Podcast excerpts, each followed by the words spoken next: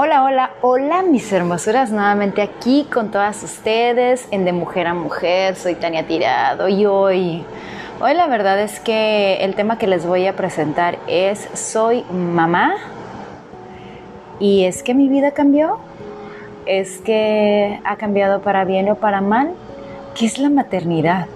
En realidad, ¿qué es? Y bueno, es un tema bien interesante porque, bueno, yo les voy a hablar de mi experiencia y me encantaría que ustedes me contaran de la suya, pero hay muchísimas cosas cuando la palabra mamá empieza. Y la primera es que no somos mamás perfectas y que la primera parte cuando llegas, cuando te enteras, yo cuando me enteré de que estaba embarazada, mi, hija, cuando nosotros la planeamos, su papá y yo, este, planeamos que queríamos tener un, una bebé o un bebé. Y cuando por fin salgo embarazada, este, cuando me entero, fíjense que mi vida cambia por completo increíblemente sin darme cuenta. Lo primero es que yo manejaba no rápido, pero sí un poquito más rápido y de repente, en cuanto supe que estaba embarazada, empecé a manejar con aquella tranquilidad, con aquel voltear para todos lados y aquella preocupación porque no me pasara nada, porque estaba embarazada, eh, que increíblemente era inconsciente. ¿eh? De repente me di cuenta de que empecé a manejar tranquilamente y me empecé a dar cuenta de muchas cosas este, que empezaron a cambiar.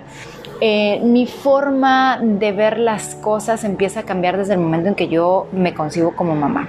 Yo les digo y les confieso que siempre quise ser mamá, de hecho yo quería cinco hijos. Tengo dos, y así me estoy volviendo loca, ¿no? Este, nadie nos cuenta lo que es una mamá en realidad. Nos dicen muchas cosas. Duerme, por favor, porque en cuanto nazca el bebé, este, ya no vas a poder dormir. Em, disfruta tus días en el matrimonio, porque cuando llegue el bebé, pues las cosas van a cambiar. Y la verdad es que todo cambia, todo cambia, cambia tu cuerpo, cambia tu manera de pensar, cambia tu relación de pareja, em, cambia tu vida, cambia tu perspectiva. Y tú quisieras ser perfecta, pero en realidad no lo eres. Es, un ser humano real eh, que le pasan muchas cosas y no me digas aquellas mujeres que en el posparto se ponen tristes y emocionales y que nadie las entiende, ni el marido ni nadie. Y le dicen, ¿por qué lloras? Pues lloro porque me siento mal. Este, ¿Y por qué es tan sensible? Porque que es sensible, oye, canijo, pues si yo tuve al bebé, ¿no? Entonces de repente ser mamá conlleva muchas cosas. Yo les digo, a mí me cambió la vida. Eh, yo quería tener a mi niña que fue mi primer parto, yo deseaba, se los juro, yo deseaba pujar, parirla por donde Dios nos dijo que por ahí tenían que salir los bebés. Yo quería pujar y quería que saliera la bebé por donde tenía que salir. Las cosas no sucedieron así y esto no significa que pues yo no haya hecho la lucha, simple y sencillamente mi bebé una semana antes le, me hicieron algo que se llama sin estrés, una prueba, y mi niña ya venía con problemas en el corazón porque la niña estaba acomodada, la niña quería salir, pero bueno, por cuestiones naturales no pudo salir. De hecho yo ya traía dilatación y la niña no salía. El caso es que me tuvieron que operar en ese instante, me dejaron ahí, o sea, parto de emergencia, me dijeron entras a quirófano porque entras a quirófano. Yo le tenía pavor a entrar al quirófano, yo no quería que me abrieran, yo de verdad era la cosa más, ¿qué les diré? A lo que le tenía mucho miedo. Eh, la situación de entrar al quirófano tan helado, en el hecho que te vea todo el mundo desnuda, bueno, igual y me iban a ver, ¿verdad? Pero era tan penoso. Eh, pasas por tantas cosas. Yo estaba sola, el papá en ese entonces su papá trabajaba fuera de la ciudad y bueno, mi mamá era la que estaba conmigo. Yo ya tenía preparada mi maleta desde semanas antes porque soy una mujer muy prevenida en ese sentido, que siempre está lista para cualquier cosa. Y yo pues yo sentía esa sensación de que de que de que iba que iba a pasar si me metían al quirófano. Entré al quirófano, es la cuestión más helada, la vergüenza más grande, te ponen la famosa raquia eh, o esa anestesia en la espalda y, oh my goodness, dijeran los güeros. Sentí tan feo, sentí que el cuerpo me vibraba como un calambre y me empezó a entrar un miedo. Y yo sufro de presión baja, pues más me bajó la presión, ¿no? Obviamente me empezaron a controlar la presión porque estaba nerviosa, estaba nerviosa y yo quería proteger a mi criatura y tú quieres bueno, pasan mil cosas por tu cabeza. Finalmente todo salió bien porque tuve un excelente embarazo, este, un embarazo muy bonito, eh, un embarazo sin vómitos, un embarazo sin ascos, un embarazo sin famosos antojos, un embarazo en el que trabajé todo el tiempo. En ese entonces yo trabajaba en, el área de televisión, anduve en zapatillas, transmití en vivo ya panzona. Eh, en realidad me fue muy bien. Yo no puedo decir que me fue mal en mi embarazo, en mi primer embarazo. Bueno, para no hacerles el cuento largo, llegó la niña y obviamente mi relación de pareja cambia. Yo estaba súper sensible. Em, me daba mucho miedo, mucho, mucho miedo pararme porque te dicen te vas a parar. Y la verdad es que me daba mucho miedo pararme y les confieso algo. Yo me sentía con un dolor horrible. Eso que te ponen una anestesia y te la dejan por días en la espalda, ¿no? Bueno, pues les cuento que yo sentía tanto dolor en mi, según yo, o sea, no me podía mover, no me podía parar, que pedí, ya que me habían quitado la anestesia, les pedí por favor que me dieran algo para dolor. Y me dieron un ketorolaco que no funcionó. Entonces me dicen, no, pues te vamos a poner una intramuscular, o sea, una inyección.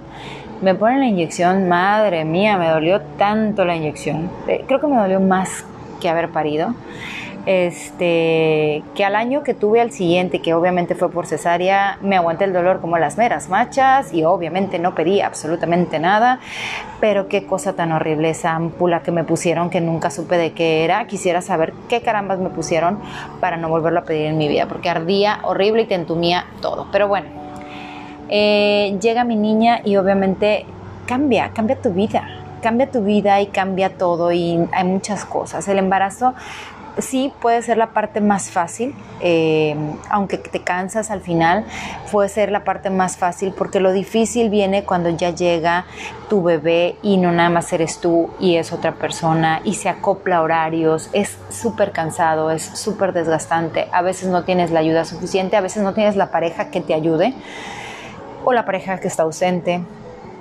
o la pareja que dice, no, pues yo no la cambio porque es niña, este, porque trae estos conceptos tabús en la cabeza. Entonces te topas con muchas cosas y no solo necesitas cuidados tú cuando estás en, en tus primeros 40 días con tu con tu rajadota ahí porque tuviste cesárea, sino aparte de los cuidados que necesita tu criatura. Entonces son muchos detalles.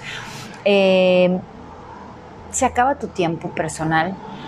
Hay que meterte a bañar en cinco minutos este, porque sobre todo si estás sola, pues no vas a dejar a un bebé solo, o te tienes que esperar hasta que llegue alguien a cuidarte a tu bebé, o dependes de otras personas para hacer muchas cosas. La verdad es que eh, mientras se acoplaba mi niña, esa como medio guerra, yo creo que los primeros cinco o seis meses esa no se dormía si yo no la abrazaba o la tenía en los brazos y sus orejas los traía volteados a medianoche se, despertaba, lloraba, quería, eh, dio guerra desde chiquita, miren, tiene siete años y sigue dando guerra, ¿no?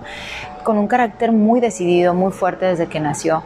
Este, pero bueno, yo estaba enamorada, enamorada de esa criatura, sin embargo, tu, relación de pareja cambia. Eh, algunas mujeres honestamente tenemos muchísimo miedo a regresar a tener intimidad con tu pareja porque me va a doler. Eso es lo que piensas, me va a doler. Entonces si de repente pues te da miedo tener intimidad con tu pareja y tu pareja no lo entiende, tu pareja dice pues yo ya quiero, pues este, ¿qué te pasa? ¿No quieres conmigo? Entonces se, se crean muchos otros problemas.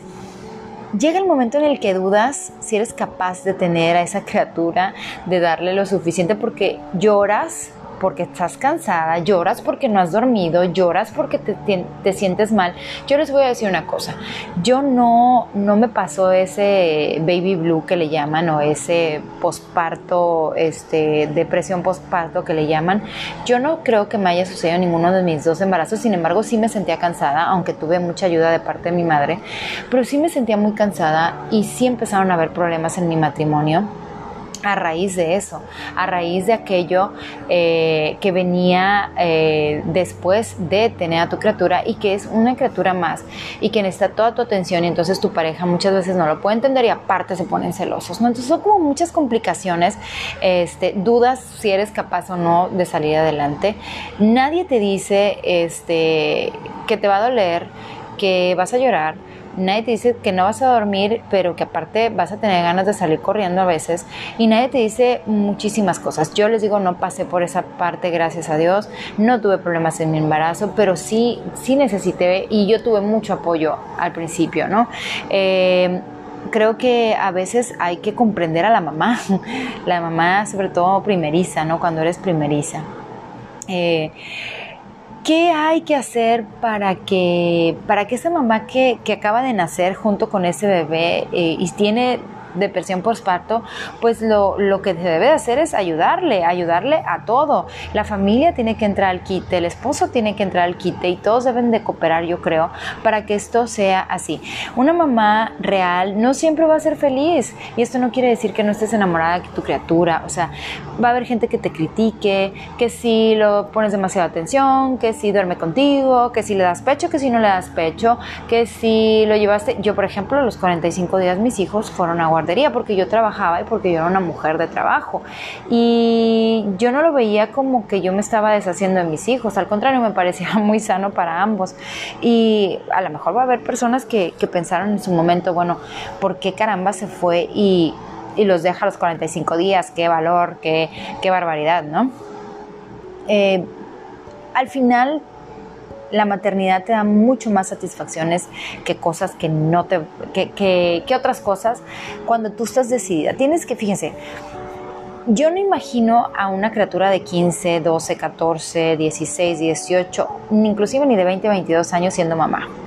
Y digo una criatura porque no estás en la madurez. Si yo, que fui mamá después de los 30, que estaba consciente, que estaba bajo un matrimonio, que la deseábamos y fue difícil, fue cansado, imagínense para, para quien no. Entonces, la verdad es que, que, no, que no seas tan feliz al principio, que estés cansada o que te llores o que eso, pues eso es una mamá real, no quiere decir que eres una mala madre. Eh, a partir de ese momento yo sé que cambió mi vida para siempre desde que nace mi, mi, primera niña. Este, yo jamás he vuelto a ser la misma. Ahora tengo miedos que antes no tenía. Ahora soy más luchadora que antes.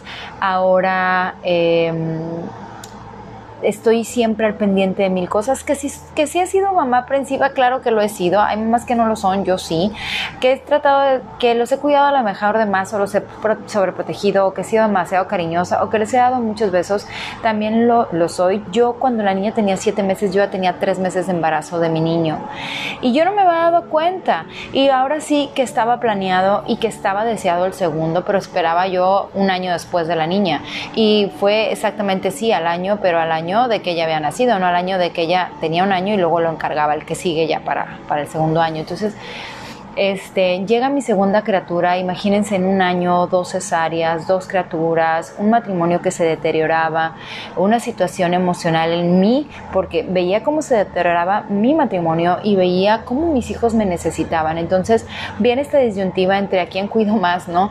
Eh, el poco apoyo de parte a lo mejor de esa pareja que, que tenía, que, era el, que es el padre de mis hijos, que ahora estamos separados, este, que tarde o temprano a veces se rompen las cosas y no voy a culpar el hecho de tener hijos, ¿eh? no tiene nada que ver.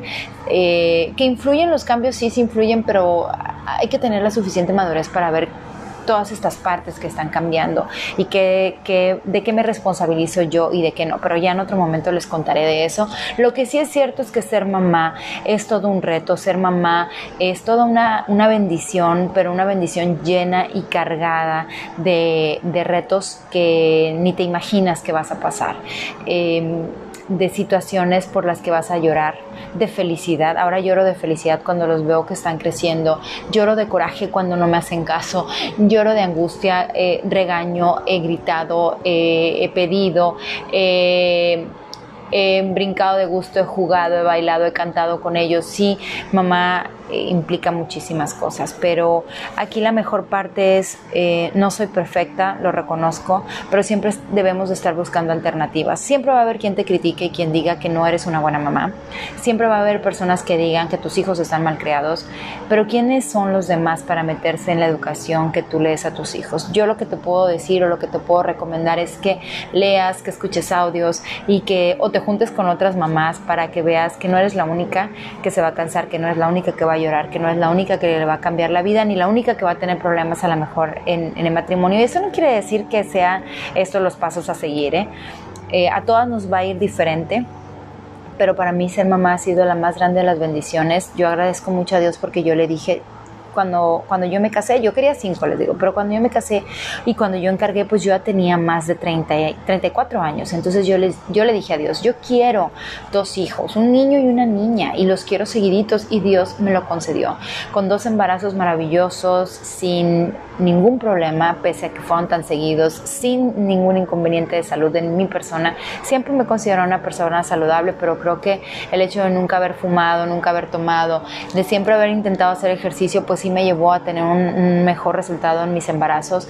Dos niños muy inteligentes que Dios me ha prestado en esta vida, dos niños que sé que me aman con todos mis defectos porque no soy mamá perfecta, eh, dos niños que ahora están bajo mi responsabilidad práctica y completamente porque pues su papá y yo nos separamos, pero y aunque sí, sí puede hacer que el papá de vez en cuando esté presente en la vida de ellos, pues quien está presente en la vida de ellos y diario soy yo.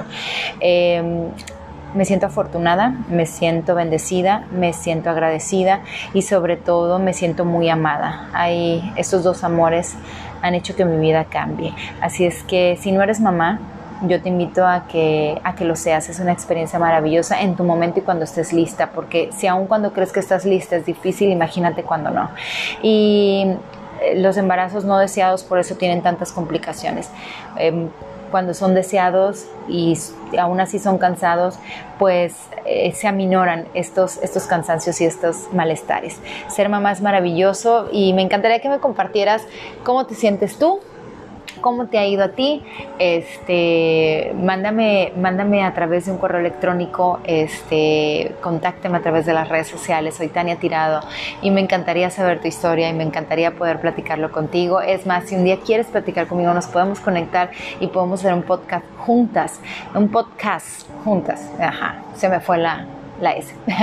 Este, pero porque no hay nada más nutritivo que otra mujer nos cuente lo que está pasando para que si yo lo estoy viviendo podamos hacerlo.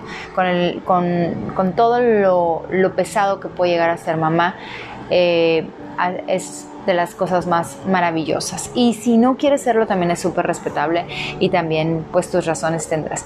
Pero si sí lo tienes en tus planes, te aseguro que te vas a enamorar y no tienes idea de cuánto. Les deseo que sigan teniendo un maravilloso día. Recuerden dibujar una sonrisa en su rostro y sean excelentemente felices el día de hoy y siempre. Sayonara.